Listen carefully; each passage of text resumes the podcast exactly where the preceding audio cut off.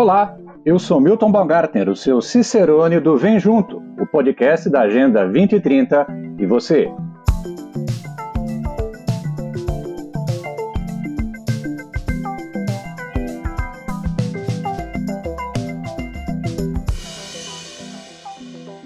Os Objetivos do Desenvolvimento Sustentável, os ODS, são explorados em vários episódios em conversas com professores e pesquisadores da Faculdade de Filosofia Letras e Ciências Humanas da Universidade de São Paulo, a FEFELESH USP.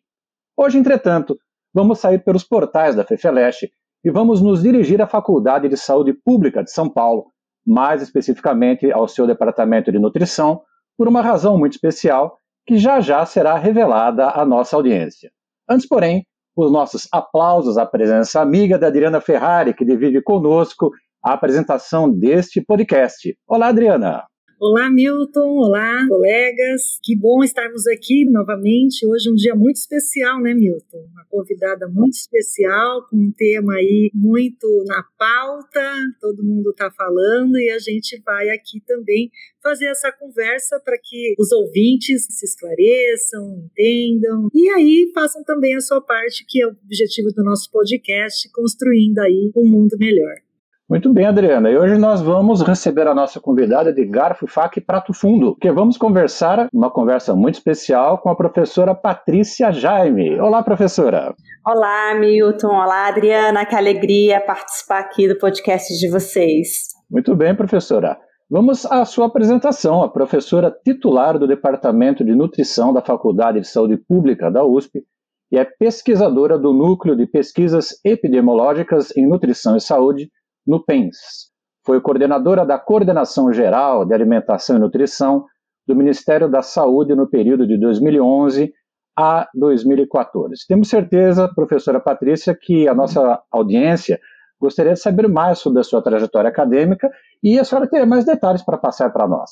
Milton, eu sou uma nutricionista que há 20 anos venho estudando a alimentação dos brasileiros e eu costumo brincar que eu não sou aquela nutricionista padrão. As pessoas já imaginam com uma fiscal do prato que vai sentar à mesa junto com o colega e falar: tá comendo certo, tá comendo errado. Na realidade, a gente compreende a alimentação como um processo social. Por isso é tão bacana a gente estar tá aqui nesse podcast hoje, pensando que é um podcast da FEFELESH, com todo um diálogo com as humanidades. Tradicionalmente, a gente localiza essa temática da alimentação e nutrição muito no campo das ciências biológicas, e o nosso esforço, o meu como pesquisadora, mas também do nosso grupo de pesquisa, é pensar as práticas alimentares como um processo epidemiológico e social, onde vamos conformando os padrões de consumo de alimentos nas populações e a relação que a alimentação terá melhor ou pior, né?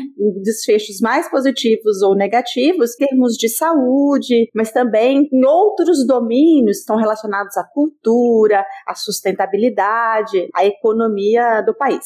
Também a gente precisa contar aqui para o ouvinte que a professora acaba de assumir a vice-diretoria da faculdade. Estávamos falando aqui nos bastidores do podcast que também isso é Agenda 2030, o empoderamento de mulheres e meninas. Então, professora, desejando uma excelente gestão, muito importante, é muito bonito de ver aí a presença feminina nos comandos, nos altos cargos da universidade. Temos também uma vice-reitora, né, neste momento, a professora Maria Arminda. É muito bom ver isso. Então, é, antes de mais nada, a gente está aqui junto, desejando uma excelente gestão e tem a nossa biblioteca como uma parceira. Ah, muito obrigada, Adriana. É um grande desafio, né? Mas me sinto super honrada com a confiança dos colegas, que é um processo de eleição, e muito motivada, justamente por essa perspectiva de poder ter à frente, na direção da Faculdade de Saúde Pública, parceria super bacana com o colega professor Leopoldo Antunes. Esse desafio de pensar os próximos quatro anos do que é a nossa agenda de ensino, de pesquisa e de extensão, nosso trabalho acadêmico no campo da saúde coletiva. E já pedindo a nossa técnica que acrescente alguns aplausos né, calorosos a essa, essa data festiva e esse motivo festivo aqui da presença da professora também assumindo esse cargo nesse momento, né, professora? Fico muito feliz. É uma forma de celebrarmos, né? também. sem dúvida, sem dúvida. E é inevitável, professora, que nós iniciemos a nossa conversa falando um pouco da pandemia, que por mais aí de dois anos o Brasil e o mundo tem atravessado um cenário de desestruturação e incerteza originados pelo Covid-19. Pandemia e fome. Qual é o quadro que a senhora traçaria para o período em que vivemos? E também como garantir o direito a uma alimentação segura e de qualidade? É, a pandemia, ela agravou uma situação de insegurança alimentar que já vinha sendo observada na população brasileira. O Brasil, ele teve um período de muito sucesso na organização de políticas públicas no campo da proteção social e da segurança alimentar e nutricional, que nos possibilitou, por exemplo, em 2014 sair do mapa da fome. Isso foi amplamente debatido. Eu participava da gestão federal nesse momento e foi um grande debate relacionado, por exemplo, ao ODS 2, que é o ODS que está relacionado ao Fome Zero e à agricultura sustentável.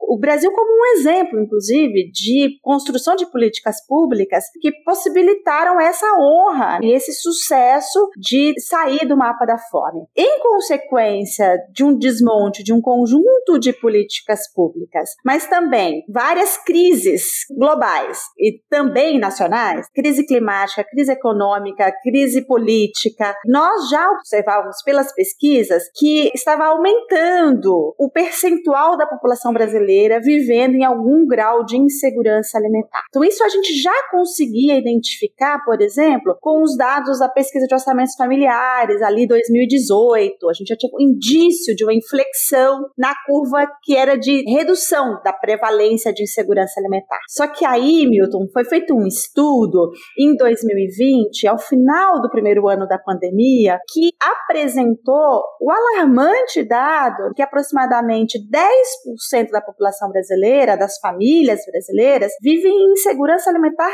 grave e um em cada dois brasileiros ou brasileiras vivem com algum grau de insegurança alimentar. Essa é uma situação muito preocupante.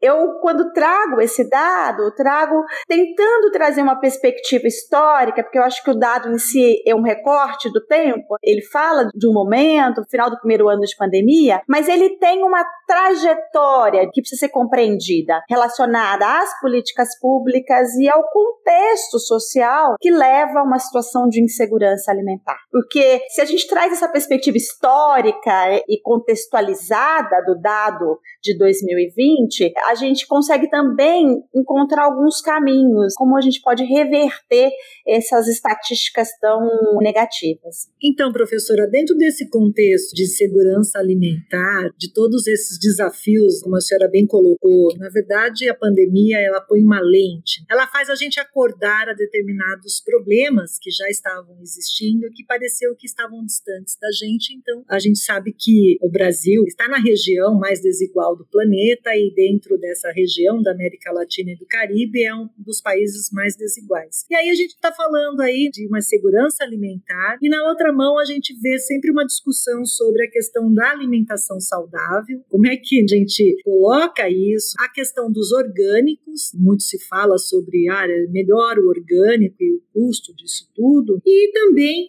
os alimentos que a gente tem escutado, não só os alimentos processados, mas principalmente os ultraprocessados. Dentro desse quadro todo, essa insegurança alimentar que advém também dessa questão, obviamente, econômica, né, que as pessoas estão passando, o nosso ouvinte, ele chega no supermercado, o dilema de poder trazer o alimento e muitas vezes a gente sabe que o alimento que é mais fácil de ser adquirido, mais barato, não necessariamente é a melhor qualidade que tem refrigerantes, salgadinhos e tais, tais, são bem mais baratos do que você ir para essa alimentação saudável. Como que a senhora vê esses conflitos, né, professora?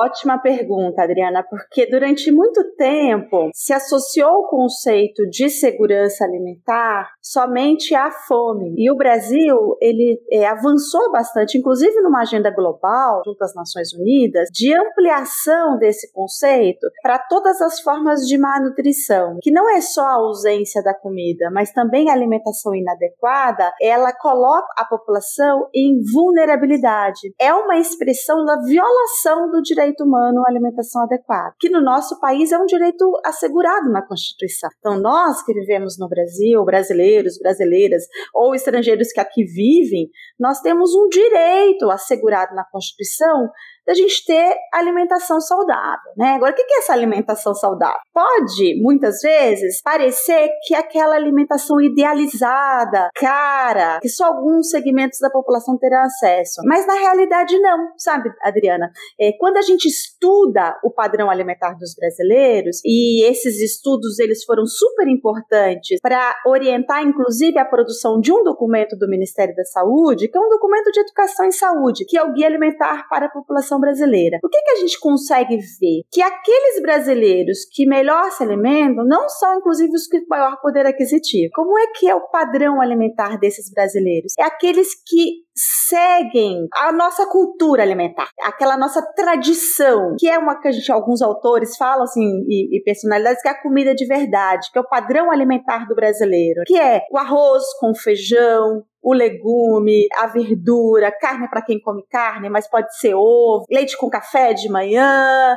pão, se não vai ser o pão, vai ser a tapioca, o cuscuz, que é um alimento super barato, que tem um recorte regional grande de tradição, de cultura alimentar local. Então, a alimentação saudável não é aquela alimentação que só tem frutas e legumes. Pelo contrário, a gente precisa comer, sim, frutas e legumes, mas pela própria característica desses alimentos, que são alimentos de baixa densidade energética, ou seja, eles não têm muitas calorias, a gente precisa complementar, né? Com outras fontes de energia na alimentação. E aí não pode ser a bebida açucarada, o refrigerante, o salgadinho de pacote, né? É, que esses são os alimentos ultraprocessados.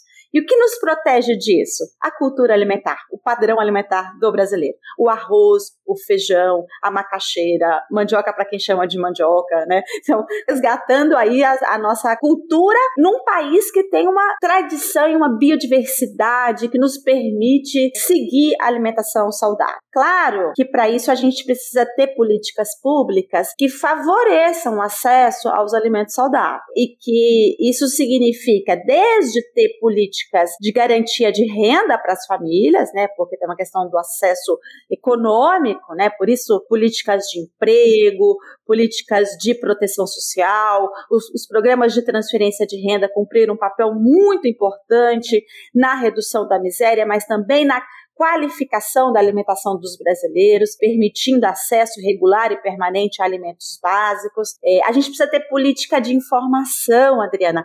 As pessoas precisam ser melhor informadas sobre a alimentação, porque a propaganda, o marketing do alimento ultraprocessado, ele pode induzir escolhas alimentares que são inadequadas. E outras políticas, que são políticas de acesso, de abastecimento, de redução de preço, eu gosto muito de falar sobre alimentação, porque eu acho que a alimentação ela é um tema que ele é capaz de aglutinar interesses de vários setores, não só do conhecimento, da academia, mas da sociedade. Então a gente pode falar desde a perspectiva da produção do alimento, mas também as questões econômicas, de política de garantia de preço mínimo, de regulação de estoques, até uma abordagem educativa, sociológica e mesmo psicológica sobre os aspectos alimentares.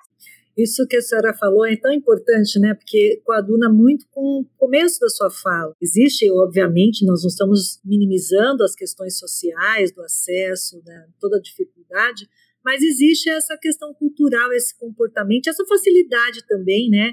Nas gôndolas dos supermercados, estrategicamente estão alimentos que não são os alimentos melhores para a gente selecionar, como a senhora está colocando. Trazendo para a nossa praia da biblioteca, a senhora falou muito informação, acho que essa informação tem que vir também nas escolas. A professora depois vai passar algumas dicas dos guias que vão estar aqui site da biblioteca, que é a nossa questão também, é dar mais informações, quer dizer, o podcast, essa conversa que também pode instigar. Então, acho que também teria esse papel, né, professora, nas escolas, que eu estou aqui lembrando de como isso era tratado. Tudo bem que talvez os nossos ouvintes sejam mais novos do que eu, mas também tem os que são contemporâneos meus. E a gente não falava sobre alimentação, a gente via aquele triângulo da pirâmide e não conseguia trazer daquele lugar informações sobre as escolhas que a gente tem que fazer. E aí a gente vai crescendo e reproduzindo os mesmos comportamentos que não são tão adequados ou nada adequados né, a essa alimentação saudável, que vai ser toda a base aí da nossa saúde, de tudo mais.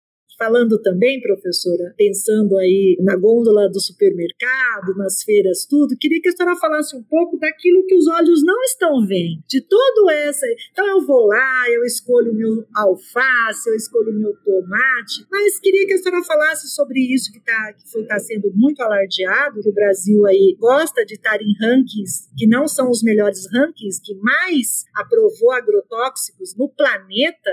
Então, o que os olhos não estão vendo, professora? Comenta um pouquinho para a gente aqui. Primeiro, dizer, Adriana, que quando nós estamos no espaço de escolha de alimento, em especial nesse espaço, que é o espaço do comércio de alimento, é muito natural que a gente pense que só as nossas preferências o nosso poder aquisitivo que vai determinar as nossas escolhas alimentares, né? Mas é, o nosso grupo de pesquisa acabou de publicar um trabalho muito interessante que a gente quis estudar a relação entre esse ambiente alimentar do consumidor, ou seja, o que está disponível para o consumidor adquirir, e as escolhas alimentares das pessoas. E a gente fez esse estudo no município de Jundiaí, que fica aqui bem próximo de, de São Paulo. Então, essa é uma técnica que a gente chama de auditoria. A gente vai auditar todos os estabelecimentos de comércio de alimentos. A gente sempre soube que o ambiente influencia a alimentação, mas a gente desenvolveu uma técnica que nos permite conhecer melhor esses estabelecimentos. Então, a gente não quer saber só o que vende, mas onde o alimento está disponibilizado dentro do supermercado, por exemplo, ou na padaria, ou no açougue do bairro? Quais são as ações promocionais? As ações promocionais estão relacionadas a que categorias de alimento? A questão do preço, venda casada. Então, a gente queria compreender esse ambiente alimentar. São dados muito impressionantes, porque esse ambiente nos empurra para o consumo de alimentos ultraprocessados, que são esses alimentos não saudáveis. você ter uma ideia, nesses 650 estabelecimentos que nós auditamos em Jundiaí, a gente tinha cerca de três em cada quatro estabelecimentos eles tinham disponível e com muita visibilidade refrigerantes e bebidas açucaradas. A cada quatro, três estabelecimentos, ou seja, 75%, tem esses alimentos disponíveis. Sabe quantos tinham disponíveis frutas, hortaliças, tubérculos, ou seja, os alimentos em natura? 30%. Então, olha a diferença. E a gente conseguiu auditar vários tipos de estabelecimentos comerciais. Venda que vendiam prioritariamente alimentos ultraprocessados, quase 45% dos estabelecimentos auditados. Ou seja, não tinha nem a opção, mesmo que escondidinho, que não tinha nenhuma opção. Tem outros estudos feitos em outros países, como na Inglaterra, que mostraram, por exemplo, que se frutas e legumes estiverem na frente do supermercado e não lá no fundo, isso aumenta a compra pelo consumidor. Porque não é só ter o alimento saudável, mas é onde ele está apresentado, qual é a estratégia de promoção. Em geral, essas estratégias elas não são definidas pela saudabilidade do alimento, elas são estabelecidas pelos interesses comerciais, né? A venda do espaço, Agora, como é que regula isso? Né? Eu acho que isso faz parte de uma política pública de gestão da informação, que vai desde aquela informação que o consumidor recebe no supermercado, até a informação que está na embalagem do alimento, que o consumidor consiga identificar os riscos que ele deseja se expor. Ninguém está querendo tutelar o que o outro vai comer. Não é? Comecei falando que eu não sou uma nutricionista fiscal de prato, mas eu acho que o Estado precisa garantir a informação livre do conflito de interesse comercial. Se eu compreendo que a alimentação é um direito, a população também tem que ter o direito à informação sobre os alimentos e alimentação. E isso diz respeito também não só aos nutrientes, mas ao modo de produção desse alimento. E hoje a gente sabe muito que o Brasil ele é campeão no uso de agrotóxicos, que ele faz uso de agrotóxicos que já foram banidos em outras regiões do mundo. Porque a produção de alimentos no Brasil ainda está alicerçada num modelo do agronegócio lá da Revolução Verde, de aumento da eficiência. Isso foi pensado na década de 70 como uma solução para potenciar o fome no mundo, aumentar a eficiência do setor agrário na produção de alimentos. Isso teve respostas positivas em termos de produção de alimentos. Só que o caminho que se imaginou se apresentou efeitos colaterais. E esse efeito colateral foi o uso excessivo de agrotóxicos, o uso da terra, do solo, a perda da biodiversidade. O Brasil hoje ocupa terras que antes eram feitas para produzir hortaliças, verduras, só para produzir soja ou só para produzir milho, que nem vai alimentar a população brasileira, que é pensado para o mercado exterior, mas não é para alimentar pessoas de outros países, é para alimentar animais, né? Dentro de uma cadeia de produção de alimentos que vincula a commodity agrícola a um mercado internacional que está muito relacionado com as crises climáticas e com a própria crise de saúde pública global tá? Com o aumento da obesidade, aumento de câncer, diabetes, doenças cardiovasculares relacionadas a, a um padrão alimentar inadequado. Professora, eu vou fazer uma pergunta que, para o público leigo que nos ouve, no qual me incluo, então, nós podemos colocar a questão do agrotóxico diretamente ligada a um padrão de eficiência e de lucro dos grandes produtores de alimentos? Seria isso. Por outro lado, eu vou emendar minha pergunta em outra. Existem as feirinhas de orgânico, existe uma até bem conhecida aqui na cidade de São Paulo, no Parque da Água Branca, e há outras também por aí, em que se vendem alimentos, hortaliças, legumes orgânicos, mas se nota que aquilo é vendido por um preço muito mais alto do que aqueles dos grandes supermercadistas. Como quebrar essa aura? Porque a gente sabe que esses pequenos produtores, eles não têm com quem dividir custos. Então eles acabam vendendo, eles são obrigados a vender por um preço mais alto mas, porém, existe também a aura desses alimentos orgânicos de serem, digamos, alternativos, de serem alimentos de pessoas antenadas às novas ondas, ou seja, cidadãos diferenciados do grande público, né? tudo isso sobre aspas. Como quebrar essa aura? Como levar o alimento orgânico, o alimento saudável, o alimento sem agrotóxicos, o alimento feito em condições mais ideais ao grande público? Ampliar isso a toda a população, não só ao descolado, não só ao antenado, não só ao alternativo?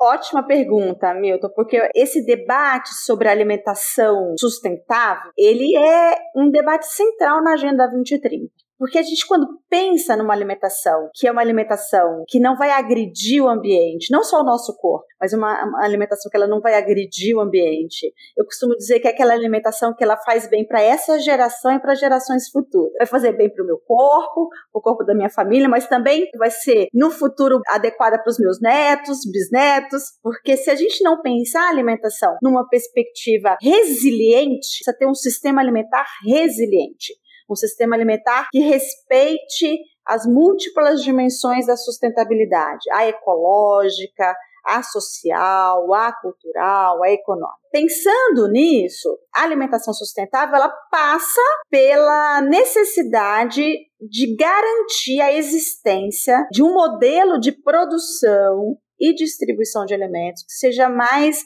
ecológico. Que aí a gente tem todo um debate da agroecologia e como pensar políticas públicas que tornem o modelo agroecológico sustentável economicamente. Ele não pode ser um modelo periférico, ele precisa coexistir com outros modelos de produção de alimentos, num pé de igualdade e possibilidade melhor. Então, quando a gente fala das iniquidades individuais, não estou falando só da pessoa, estou falando também de respostas sociais. Por exemplo, claramente, o agricultor familiar que é aquele que vai produzir legumes e verduras, uma boa parte dele usa o agrotóxico. Mas ele, se bem informado, ele gostaria, e isso os estudos têm mostrado, os trabalhos sociológicos, que ele gostaria de fazer a transição para o modelo de orgânico. É, agora, para ele fazer essa transição, não basta a vontade, sabe, Milton? Ele precisa de assessoria técnica, ele precisa de financiamento, ele precisa de ter um canal de escoamento da sua produção. Então, isso significa ter política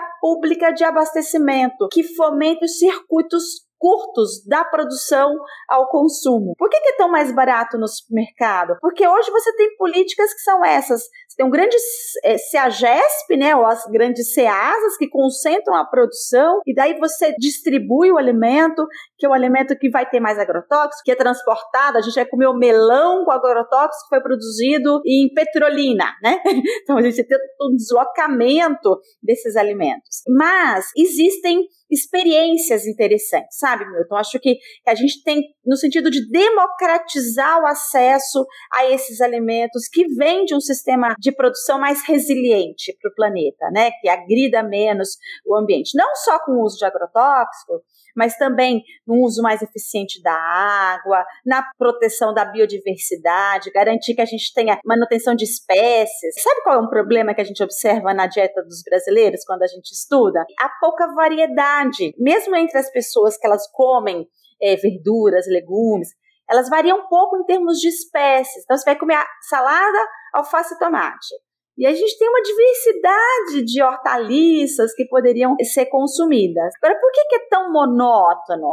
Porque é isso que está mais disponível em todos os locais de comercialização. E a gente vai perdendo a nossa habilidade de cozinhar, de preparar, de pensar receitas. Aí eu volto no que a Adriana falou, né? Que eu acho que eu não te respondi, Adriana, que é o papel que a gente tem quando fala em alimentação de se juntar a outros profissionais, não é só nós do campo da saúde, mas para levar essa informação sobre alimentação saudável. E a educação, as escolas, elas têm um papel super importante nisso. Escola não é o espaço só de aprender matemática, português, é a formação do cidadão, né? E a formação desse cidadão que seja autônomo em relação às suas escolhas alimentares, que saiba escolher adequadamente dentro das suas condições, das suas potencialidades. A gente está com um projeto super bacana de formação de professores da educação infantil e do ensino fundamental é um projeto junto com o Instituto de Estudos Avançados, o IEA da USP, que é um grupo de pesquisa da Escola da Metrópole, do IEA, e um instituto chamado Instituto Comida e Cultura, que é uma ONG que trabalha com culinaristas, educadoras, e a gente vai trabalhar formação de professores sobre alimentação para não ser essa memória que você teve, Adriana, que é a memória prescritiva biológica da pirâmide alimentar. Então, quando a gente for falar, por exemplo, de matemática, como é que a gente pode inserir o tema da alimentação. Quando a gente for discutir geografia, o debate dos biomas, né, por exemplo, como é que você leva a temática da alimentação? Ou mesmo lá com os pequenininhos, que uma, uma competência, uma habilidade que se espera, por exemplo, é o desenvolvimento tátil.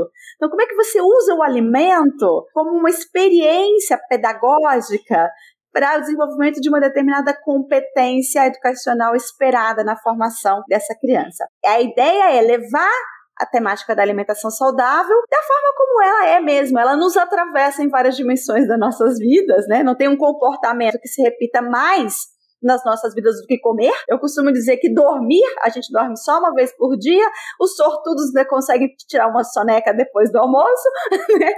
mas a alimentação não. A alimentação a gente tem um comportamento que se repete ou deveria se repetir pelo menos três vezes no dia, café da manhã, almoço e jantar, e como um comportamento quase automático, né, e essa nossa necessidade, a gente precisa pensar mais sobre ele, ter mais informação sobre ele. Muito bem, professora. Nossa edição de hoje vai chegando ao seu termo. Agradecemos muitíssimo a sua participação, já deixando o convite aberto e a mesa posta para próximas visitas. Lembrando também do Guia Alimentar, não é, Adriana? O Guia Alimentar para a População Brasileira, que a professora Patrícia Jaime teve participação, também será disposto no site da Biblioteca também.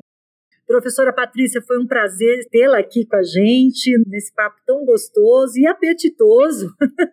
Abriu o apetite para tudo, para a gente pensar na alimentação, para a gente pensar na informação e poder aí trazer essas informações e melhorar a nossa alimentação, os nossos hábitos e irradiar para todos também. A gente não deve guardar o conhecimento que é bom para a gente. Vamos espalhar aí, contar para todos para podermos melhorar a nossa saúde, no fundo fundo é isso. Muito obrigada e, como dissemos, essa é só uma entrevista.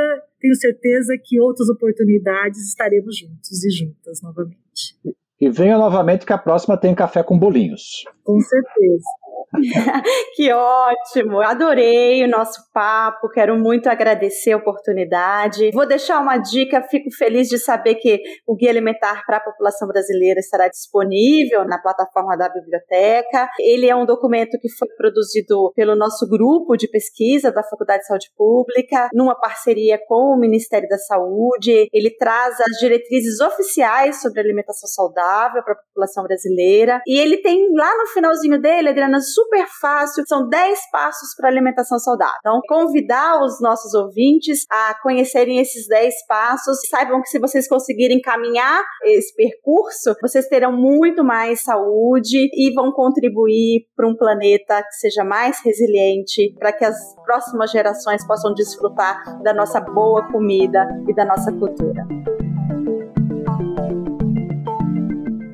Acreditamos que o um mundo melhor precisa ser construído por todos e para todos. Acesse a nossa página anchor.fm barra Vem Junto 2030 e grave sua mensagem respondendo, em menos de um minuto, a seguinte pergunta: O que seria um mundo melhor para você? Sua mensagem poderá aparecer em um de nossos episódios. Este podcast é uma produção da Biblioteca Florestan Fernandes da Universidade de São Paulo. Coordenação: Adriana Cibele Ferrari, Maria Imaculada da Conceição e professor doutor Yuri Tavares. Apresentação e roteiro: Milton Balgardner e Adriana Cibele Ferrari. Conteúdo: Adriana Cibele Ferrari, Maria Imaculada da Conceição e Kátia Lindman. Produção: João Freitas. Locuções: Isis Fernandes. Montagem: Juliana Silva e João Freitas. Design gráfico, Gabriela Altran.